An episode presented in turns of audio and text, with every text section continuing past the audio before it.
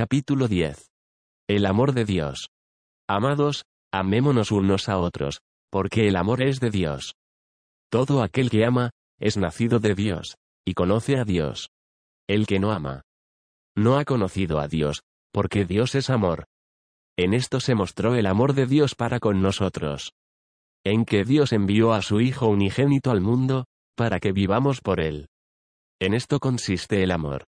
No en que nosotros hayamos amado a Dios, sino en que Él nos amó a nosotros, y envió a su Hijo en propiciación por nuestros pecados. Amados, si Dios nos ha amado así, debemos también nosotros amarnos unos a otros. Nadie ha visto jamás a Dios. Si nos amamos unos a otros, Dios permanece en nosotros. Y su amor se ha perfeccionado en nosotros. En esto conocemos que permanecemos en Él. Y Él en nosotros, en que nos ha dado de su Espíritu. Y nosotros hemos visto y testificamos que el Padre ha enviado al Hijo. El Salvador del mundo. Todo aquel que confiese que Jesús es el Hijo de Dios. Dios permanece en él, y él en Dios. Y nosotros hemos conocido y creído el amor que Dios tiene para con nosotros. Dios es amor, y el que permanece en amor, permanece en Dios, y Dios en él.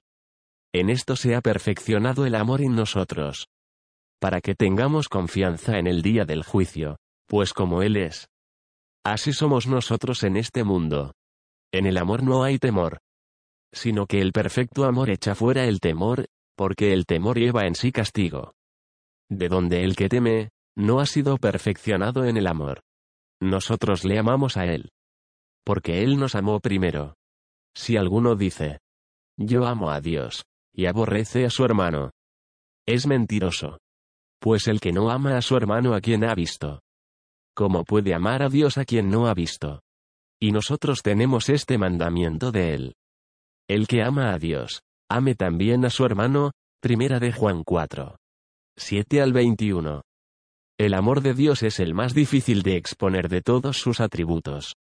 Tal vez usted no entienda el amor de Dios por nosotros. Yo mismo no lo sé. Estamos tratando de comprender lo incomprensible. Es como tratar de tomar el océano entre sus brazos, o abrazar la atmósfera. O elevarse hasta las estrellas. Nadie puede hacer eso. Así que creo que debo hacer lo mejor que pueda y confiar en que el Espíritu Santo compense. La limitación humana. El texto arriba citado dice. Dios es amor. Pero esa no es una definición de Dios. Es muy importante entender esto. Hay gran cantidad de necios poetas y gente religiosa que andan diciendo que Dios es amor. Así que el amor es Dios y por consiguiente todo es amor, y todo es Dios. Esas personas están ocupadas y felices por el momento. Pero están muy muy confundidas en su teología. Cuando las escrituras dicen, Dios es amor, no están definiendo a Dios no nos dicen lo que Dios es en su ser metafísico. En primer lugar, la Biblia nunca nos dice lo que Dios es en su ser profundo, esencial. Nadie, excepto Dios mismo, puede concebir lo que Dios es, porque Dios es inconcebible. Aunque alguien pudiera concebirlo, no lo podría expresar porque Dios es inefable. Y si pudiera ser expresado, no podría ser comprendido porque Dios es incomprensible. Sin embargo, Equiparar el amor con Dios es ir más lejos en su teología. Si Dios es amor en su ser metafísico, entonces Dios y amor son iguales el uno al otro. Idénticos. Podríamos adorar al amor como Dios. Entonces estaríamos adorando un atributo de la personalidad y no la persona misma. Destruyendo de este modo el concepto de personalidad de Dios y rechazando de un plumazo todos los otros atributos de la deidad. No olvidemos que también dice. Dios es luz. Primera de Juan 1. 5. Y, este es el verdadero Dios. Y la vida eterna. Primera de Juan 5. 20. Pero no tratamos de limitar su naturaleza a la luz o a la vida.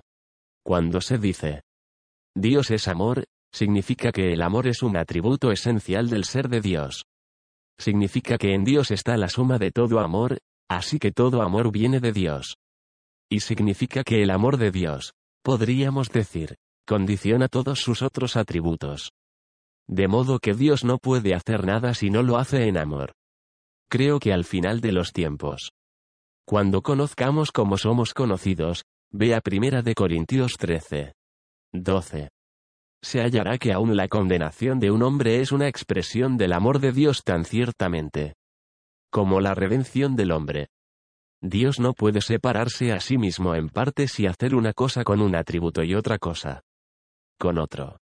Todo lo que Dios es determina todo lo que Dios hace. Así. Cuando Dios redime a un hombre en amor, o condena a otro hombre en justicia.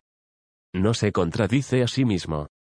Porque la justicia y el amor están obrando juntos en el ser unitario de Dios. Lo que queremos decir cuando decimos, Dios es amor, es lo que queremos expresar cuando decimos de un hombre que, es la bondad misma. No queremos significar que la bondad y el hombre son equivalentes e idénticos. Sino que el hombre es tan bueno que la bondad sobresale en él y condiciona todo lo que hace. Así cuando decimos, Dios es amor. Queremos decir que el amor de Dios es tal que permea su ser esencial y condiciona todo lo que Él hace. Nada de lo que Dios hace o hizo o hará es hecho separadamente del amor de Dios. Cuando veo lo que el amor es. Me recuerda algo que dijo mi amigo Max Reich, hijo de un rabino. Graduado en Oxford y un gran santo. Una vez le dije. Doctor Reich. ¿Qué piensa de la obra de Rotterdam sobre los salmos? Hermano Tozer, me dijo. Un botánico toma una flor y la divide en partes para analizar y dar nombre a cada una. Cuando termina usted no tiene una flor, usted tiene botánica. Rotterdam toma los salmos y los analiza, clasifica, parte y desgarra. Cuando él termina. Usted no tiene los salmos de David, usted tiene teología. Pensé que era bastante bueno. Pero ahora me siento un poco cohibido cuando trato de predicar sobre el amor de Dios. Me preocupa poder estar, botanizando, arrancando los pétalos para descubrir lo que son. Pero tendré el cuidado de volver a juntarlos. Para que usted no vaya a quedarse con un pétalo pensando que tiene el jardín entero. El amor es buena voluntad. Ante todo, el amor es el principio de la buena voluntad. Los ángeles cantaban. Buena voluntad para con los hombres. Lucas 2. 14. El amor siempre quiere lo bueno para su objeto y nunca le desea ningún daño. Si usted ama a alguien, realmente lo ama, querrá ser bueno para él y hacerle bien. Querrá que nada lo dañe, si usted puede ayudarlo. Es por eso que Juan dice. En el amor no hay temor. Sino que el perfecto amor echa fuera el temor, primera de Juan 4. 18. Si sé que alguien me ama, no tengo temor de él si no estoy seguro de que lo haga. Puedo tener alguna reserva respecto a él. El amor echa fuera el temor. Porque cuando sabemos que somos amados no tenemos temor. Si alguno tiene el perfecto amor de Dios, para él el temor está fuera del universo. Todo temor real se va cuando sabemos que Dios nos ama. Porque el temor viene cuando estamos en las manos de alguien que no quiere nuestro bien. Un muchachito perdido en unos grandes almacenes llegará al paroxismo del temor histérico. Los rostros de la gente le resultan extraños. Incluso los de quienes quieran ser amables con él. El chico tiene miedo de poder estar en manos de alguien que lo quiera dañar. Pero cuando ve el familiar rostro de su madre, corre sollozando hacia ella y se arroja en sus brazos. Él nunca tiene miedo en los brazos de su madre porque la experiencia le ha enseñado que su madre quiere su bien. El perfecto amor echa fuera el temor. Cuando la madre no está allí. El temor llena el corazón del niñito, pero el rostro amable, sonriente, entusiasta de su madre echa fuera el temor. Hemos nacido en un mundo donde hay muchas cosas que están contra nosotros. El pecado. Satanás, accidentes y muchas otras cosas. Si estamos en manos de accidentes, del diablo, del pecado, tenemos algo a lo cual temer. La gente ha escrito libros sobre cómo vencer el miedo, pienso que son de lo más ridículos. Le dicen que se siente y se diga a sí mismo. No hay nada a lo que debas temer. El cielo te sonríe. El viento es tuyo y el sol también. Y en ese momento, usted cae con un ataque al corazón, o es afectado por alguna enfermedad.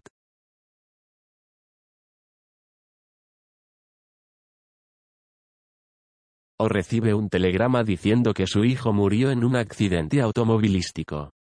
O alguien le ha declarado la guerra a algún otro. Es simplemente ridículo decir, no temas. Un hombre sentado en las vías de un tren puede decirse a sí mismo que no tiene nada que temer. Pero cinco minutos más tarde tendrán que levantarlo en una cesta. Por supuesto que hay cosas a las cuales temer. Si usted cree que está en las manos del azar, por supuesto que hay cosas que debe temer. Y sería un tonto si no las temiera. Si usted es un pecador no arrepentido y parece que una espada pende sobre su cabeza. Por supuesto que hay cosas que debe temer. Si usted ha pecado contra Dios y no se ha arrepentido. Hay una horrenda expectación de juicio, Hebreos 10. 27, y es lógico y natural que la haya. Pero cuando, por la puerta abierta de la cruz y el nombre y el poder de Jesucristo. Me encomiendo al corazón del Padre, entonces Dios cancela todo mi pasado. Acepta todo mi presente, proclama su santo nombre sobre todo mi futuro. El amor de Dios se apodera de mí. Entonces el temor se va de mi corazón. Porque el amor ha entrado. Ya no estoy en las manos de los hombres. Dije hace años. En una convención denominacional. No estoy en las manos de esos delegados. Ellos no pueden elegirme y no pueden derribarme, no pueden ponerme y no pueden sacarme. Más tarde, otro pastor vino a decirme. Usted se sorprenderá de lo rápido que pueden. Pero la verdad fue que, no pudieron. Yo estoy en las manos de Dios. Y apelo. No a delegados o a cualquier otro ser humano, sino al Dios Altísimo. Dios es mi amigo por medio de Jesucristo y Él quiere que yo prospere. Por lo tanto no temo, me pongo en sus manos sin temor. El amor echa fuera el temor. El amor es el principio de la buena voluntad y Dios quiere ser nuestro amigo. El amor es emocional. El amor es también una fijación emocional. Esto es. Se identifica emocionalmente con su objeto. Esto puede sonar un poco tonto. Pero, ha notado que si usted realmente ama a alguien, ama incluso sus ropas. El poeta Ben Jonson escribió versos acerca de un ceñidor que usaba su amada.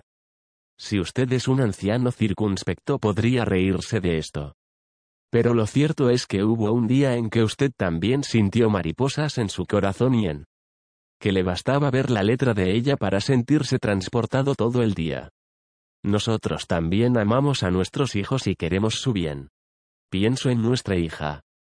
Cumplirá 22 años este verano, pero sigue siendo nuestra niñita. Si ella sufriera una enfermedad mortal y yo pudiera salvarla con una transfusión de sangre. Una transfusión de sangre que me costara la vida, no dudaría un segundo. Y no soy un héroe, soy solamente un padre. El amor se identifica emocionalmente con su objeto. Si sé que ella yace en un hospital a punto de morir y quedándole mi sangre yo moriría y ella podría vivir muchos años, no dudaría ni un segundo. Moriría con una sonrisa. Cualquier padre que ama a sus hijos lo haría. El amor siempre se identifica emocionalmente con su objeto. ¿Alguna vez ha visto a una joven madre, delgada como una brizna, tambaleándose con un bebé grande, gordo?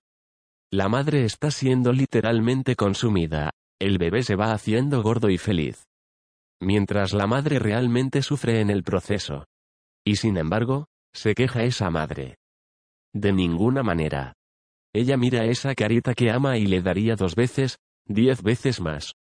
Porque está identificada emocionalmente por completo con ese bebé. Porque. Entre el Calvario y la resurrección, Pedro, Juan, Bartolomé y los discípulos caminaban. Comían, bebían y dormían, viva y saludablemente. Mientras Jesús estaba muerto y en la tumba. Porque él se había identificado emocionalmente con esos discípulos y con los que él llamó.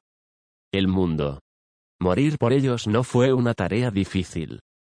Es por eso que nunca me interesaron las canciones lastimeras que muestran a Jesús llorando.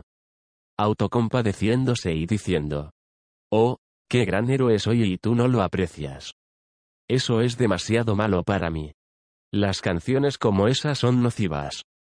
Las escriben hombres que necesitan tratamiento psiquiátrico. Jesucristo nunca fue a decirles a sus discípulos. Miren, yo morí por ustedes.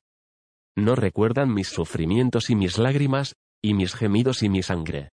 No. Él dijo. María, y María se volvió y dijo, Raboni. Juan 20. 16. Él nunca le dijo.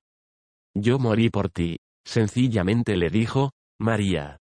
Esa es la diferencia entre el Nuevo Testamento y un montón de libros religiosos. Los libros religiosos suelen ser nocivos. Y en el esfuerzo por llegar a ser espirituales se hacen todavía más nocivos. Quiero ser un cristiano saludable. Creo que es la voluntad de Dios que tengamos mentes saludables. Jesús fue el hombre más saludable, y Pablo el discípulo más saludable. Debemos ser hombres y mujeres saludables. Es por eso que no voy mucho a los servicios del Viernes Santo en que la gente se sienta entre quejidos y gemidos, tratando de seguir a Jesús a través de las estaciones de la cruz. Es como tratar de seguir a una madre a través de las largas horas de trabajo de parto. Es suficiente decir, gracias, mamá, aquí estoy. Jesús dijo que cuando una mujer ha dado a luz, ya no se acuerda de la angustia. Por el gozo de que haya nacido un hombre en el mundo, 16. 21. Si tiene una mente saludable. Si no, escribe poemas y llora autocompadeciéndose. Ella debe ir a un doctor y hacerse examinar la cabeza. Pero si es saludable. Se identifica emocionalmente con su hijo. En cuanto su hijo prospere, prospera ella, lo que le duela a su hijo le duele a ella. Dios se identificó emocionalmente tanto con la raza humana que el diablo supo que la única manera en que podía tocar a Dios era a través de la raza humana. Milton entendió esto cuando escribió El paraíso perdido. Este clásico no es una escritura inspirada y en él hay mucho que no es escritural. Pero su núcleo es bastante escritural y Milton era lo bastante teólogo para saberlo. En el paraíso perdido Milton muestra al demonio tramando con sus horribles demonios, como podían tocar a Dios. Nos han dado una completa paliza y no hay nada que podamos hacer. Dijeron los demonios. Los estoy parafraseando aquí, por supuesto. Las poderosas maquinarias de Dios han tronado y estamos perdidos. No podemos esperar jamás tomar por asalto el trono de Dios. ¿Qué haremos? Bien. El demonio, siendo el demonio, dijo. Me parece que lo tengo. Se dice que Dios va a crear un pueblo que después será su imagen y como Él. Los ama más que a ninguna otra cosa en el universo. Si puedo agarrarlos y arruinarlos. Le causaré a Dios más dolor que si derrocó su dominio. Así que Él asechó a Adán y Eva y comenzó a tentarlos. Y cuando acarreó la caída de la raza humana, causó daño al corazón de Dios. Porque Dios ama a la raza humana hecha a su propia imagen. Nuestros pecados son una herida emocional en el corazón de Dios. Dice Hebreos 2. 6. Citando Salmos 8. 4. ¿Qué es el hombre, para que te acuerdes de él? La palabra griega para, te acuerdes, significa, fijar en la mente. Estamos fijados en la mente de Dios. Y la única maravillosa, extraña excentricidad del gran Dios libre es que Él se permite a sí mismo estar emocionalmente identificado conmigo, que cuanto me dañe lo dañe a Él. Lo que me duele le duele, lo que sufro, lo sufre. Las escrituras dicen, Jehová. Morirá nuestra cama en nuestra enfermedad, Salmos 41. 3. Dios se sienta junto a nosotros y se aflige cuando nos afligimos. El amor también se complace con su objeto. Dios es feliz en su amor. Cuando las personas se aman unas a otras son muy felices. Cuando era presidente de los Estados Unidos, Woodrow Wilson se enamoró de una viuda. La señora Galt Wilson. Como usted recordará. Él era un hombre distinguido de cara larga y con un par de gruesos anteojos. Había sido profesor y presidente de una universidad. Él era tan circunspecto que necesitaba una producción tan solo para aclararse la garganta. Pero un verano conoció a la señora Galt y quedó sumamente impresionado. Y dijo, bueno, me voy a casar. Y entonces pegó un salto e hizo unos pasos de danza alrededor del piso presidencial. Imagine un presidente haciendo una cosa así. Que le había sucedido al viejo. Le había llegado el amor. Él pensaba que la nieve en su techo significaba que el fuego se había apagado en el horno. Pero seguía habiendo algo de emoción allí. Y él estaba feliz de haberlo encontrado. El amor siempre hace feliz a la gente. Una joven madre siempre está feliz respecto a su bebé. Nunca he visto una que no lo sea. Algunas veces una madre puede enojarse un poco cuando el hijo crece lo suficiente para empujar las cosas, pero la mayor parte del tiempo el amor es algo muy placentero. Y Dios es feliz en su amor hacia todo lo que ha hecho. Acabo de releer los primeros capítulos del Génesis. Y no cabe duda del hecho de que Dios sintió placer en su creación. Dios hizo la luz. Sacudió su cabeza y dijo. Eso es bueno. Le gustó. Luego hizo que apareciera la tierra seca y puso el mar en un lugar y dijo. Eso es bueno. Después hizo el sol, las estrellas y la luna para regir la noche y el día, y dijo. Eso es bueno. Después hizo al hombre y dijo. Eso es muy bueno. Lea Génesis 1. Dios era un artista, y cada vez que terminó un cuadro, sacudió su cabeza y dijo. Eso es bueno. Se complació en lo que había hecho. Y esa es la clase de Dios que predico. No un Dios lejano, deshidratado, ácido. Oculto en algún palacio imperial. Yo predico un Dios amigable, que es feliz con su obra. Fue el pecado lo que trajo la maldición, el dolor y la aflicción. Y entonces también envió a su Hijo a tratar con la cuestión del pecado. Dios se refiere a su obra y a todo lo que ha hecho como deleitoso. Dice en Salmos 104. 31. El Señor se deleita en todo lo que ha creado. NTV. Y en Sofonías 3. 17. Pienso que nadie cree este maravilloso pasaje de la Escritura, si lo hiciéramos. Actuaríamos como el presidente Wilson y daríamos unos pasos de danza de pura alegría. Dice. Jehová está en medio de ti, poderoso, él salvará, se gozará sobre ti con alegría. Callará de amor, se regocijará sobre ti con cánticos. El Dios Todopoderoso está en medio de nosotros.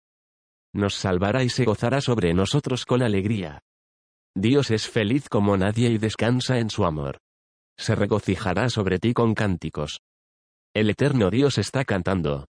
Es por esto que quiero que nuestras congregaciones canten. No les pido que sean entonados, solo que canten con gozo y entusiasmo. No me importa que el piano desafine, o si uno canta un poco más bajo que el otro. Eso no me interesa. Pero la falta de calor y entusiasmo hacen que me cuestione la vida experiencial de los cristianos. La iglesia cristiana tiene a Dios en ella y donde quiera que Dios esté. Dios se regocija sobre su pueblo con cánticos. El canto de la iglesia refleja al gran Dios cantando entre su pueblo. Veo que Jesucristo nuestro Señor dice de su iglesia en el Cantar de los Cantares 4.9. Prendiste mi corazón, hermana, esposa mía, has apresado mi corazón con uno de tus ojos. Cuando el Señor dice esto de su iglesia, solo puede decir una cosa. Él siente hacia su iglesia lo que un novio hacia su novia, lo que una madre hacia su hijo. Lo que un enamorado hacia el objeto de su afecto. Y hay un amor altamente satisfactorio contenido en el verdadero cristianismo si usted va a suficiente profundidad. El problema es que no vamos a suficiente profundidad. Moody habla de un hombre que jamás había dormido en una cama de plumas.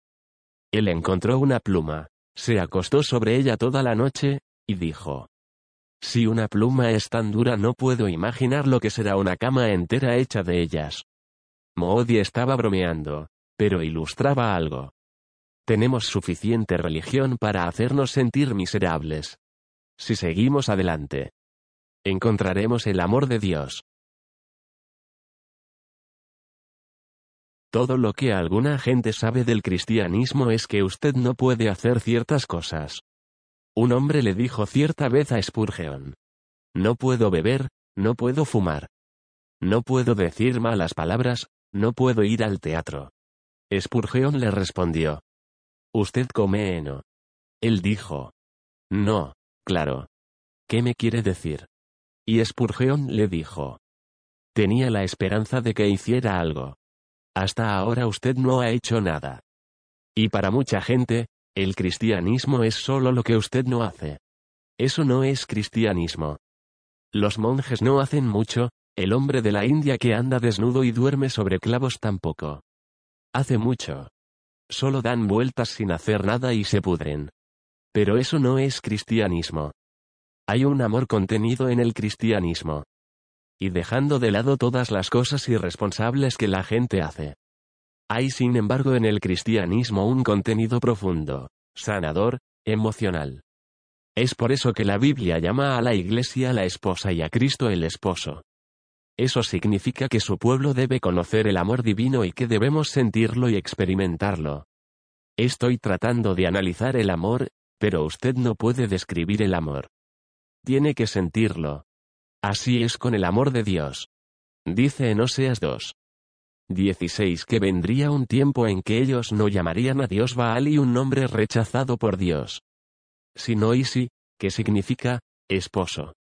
Eso significa que Dios quiere ser para nosotros lo que un esposo es para una recién casada. Él quiere alojarnos y cuidarnos y amarnos y acariciarnos. A menudo me he preguntado por qué las mujeres quieren cambiar sus apellidos cuando se casan. Cuando Marcia Smith se casa con Mortimer Jones. Una de las primeras cosas que él le dirá a ella mientras corren con el cabello lleno de granos de arroces. Bueno, señora de Jones, ¿cómo está? Y ella soltará una risita. Le deleita tomar el nombre de él. Conozco a un esposo recién casado que había pedido localizar a su esposa en el hotel.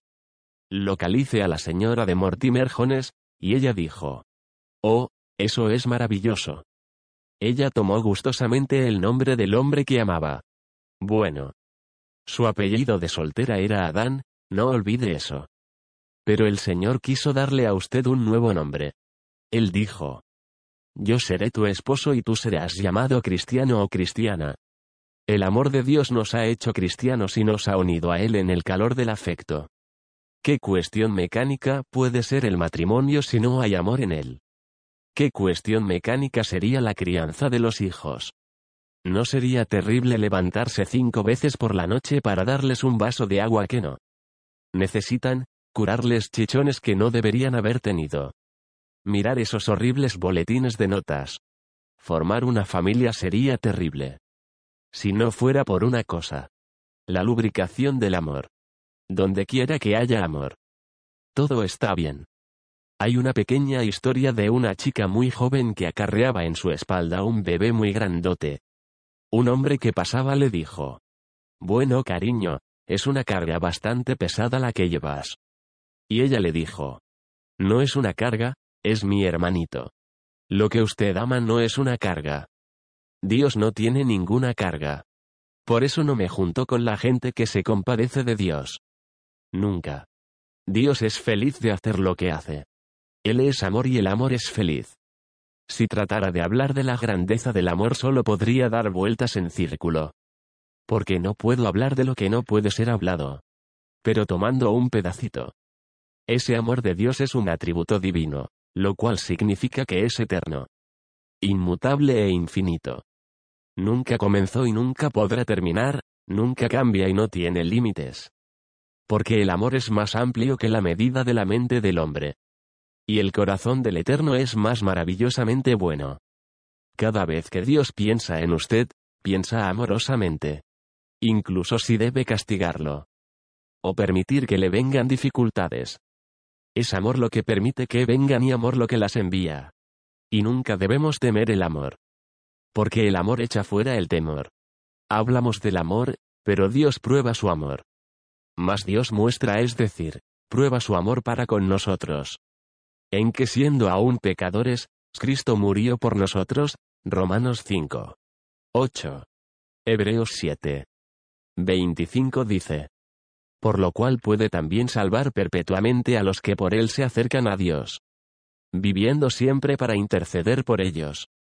El mismo amor que nos creó es el amor que nos redime y ahora nos guarda. El mejor conservante del mundo es el amor de Dios. Alguna gente cree en la seguridad de los santos por sus bases teológicas.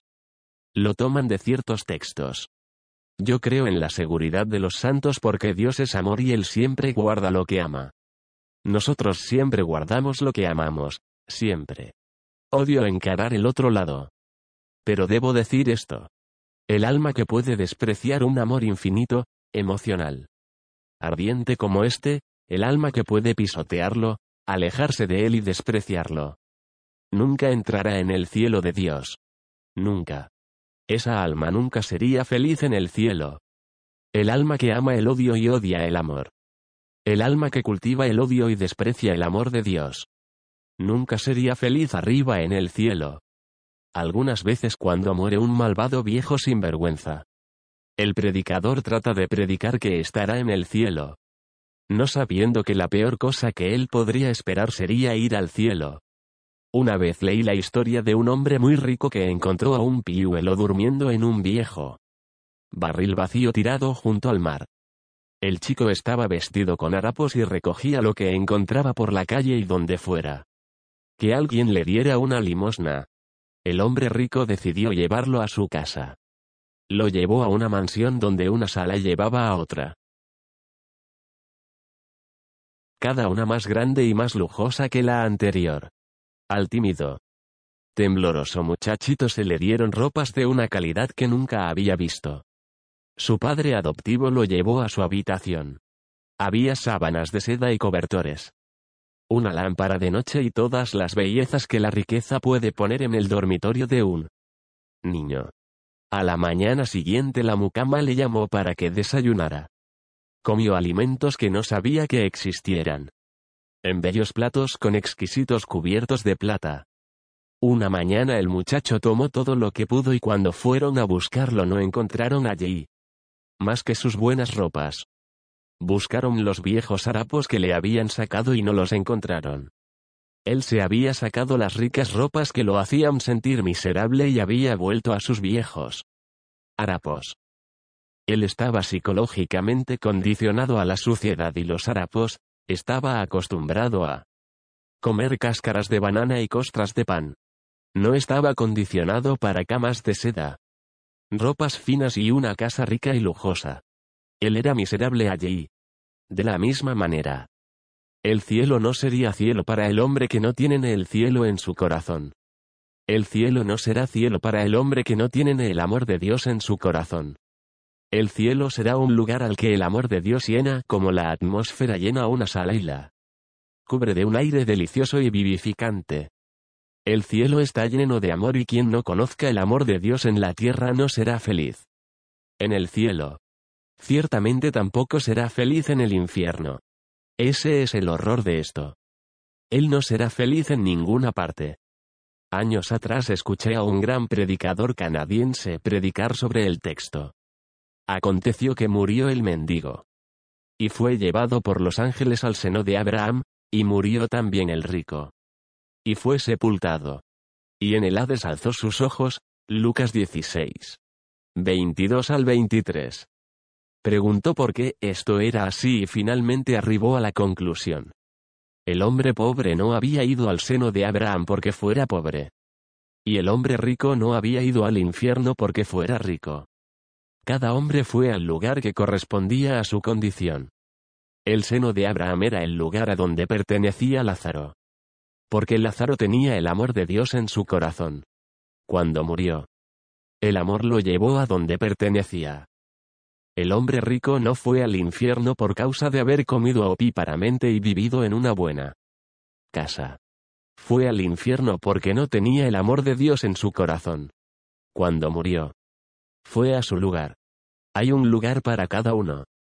Y el amor ha abierto la puerta para que los pecadores entren al cielo. Pero espere un minuto. Me estoy contradiciendo. No acabo de decir que la gente pecadora. La gente del mundo que no tienen el amor de Dios, no sería feliz en el cielo. Por supuesto que no lo serían. Pero cuando usted es salvo, Dios cambia su corazón. Las escrituras dicen, las cosas viejas pasaron, he aquí todas son hechas nuevas, segunda de Corintios 5. 17. Dios puso su semilla divina en nosotros y nos convertimos en hijos de Dios. Somos bautizados en el reino de Dios y entonces nos vamos aclimatando y condicionando psicológicamente al reino de Dios. A usted le gustan los grandes himnos, le gusta cantar, le gusta orar.